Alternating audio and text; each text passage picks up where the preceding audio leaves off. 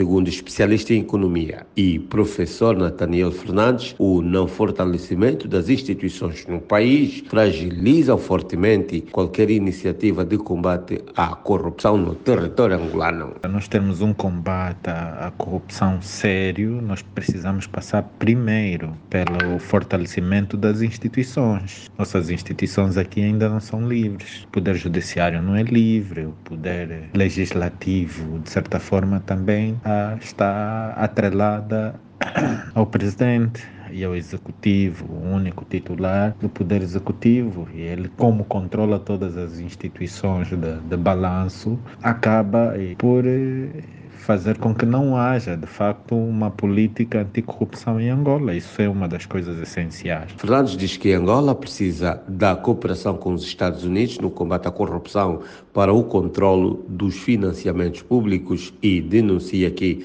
muitas entidades envolvidas no combate à corrupção estão a se enriquecer com o dinheiro da corrupção. Nós ainda temos muitas instituições, basta ouvir a própria ministra das Finanças, muitas instituições que não prestam conta. E quanto menos as instituições, entidades, eh, ministérios e repartições de ministérios, administrações municipais e comunais e por aí afora, escolas e tudo isso, não prestarem conta, já maior será a corrupção. Há uma lei que cria a proteção dos denunciados, uma lei que exija um controle rigoroso dos financiamentos. É verdade que aqui os Estados Unidos têm um papel também a dar na cooperação internacional. Precisamos fazer com que haja, de facto, essa cooperação internacional para. Nós temos ainda muita gente ligada à corrupção que está a aproveitar-se da corrupção para, para reinar nesse país, para enriquecer-se com dinheiro são público. Para o comentador Ekundi Cícero Lucombi, um dos grandes exemplos da fragilidade do combate à corrupção em Angola é do chefe de Estado, João Lourenço, ter no seu gabinete Deltrudes Costa, atual ministro e diretor do gabinete do Presidente da República. Até hoje continuamos a assistir o seu diretor do gabinete, apesar de gozar de presunção de inocência, o combate contra a corrupção já não se pode admitir termos pessoas próximas de nós que sobre elas pesem ou até mesmo que fossem desconfianças, é, fiquem, fiquem, fiquem próximas,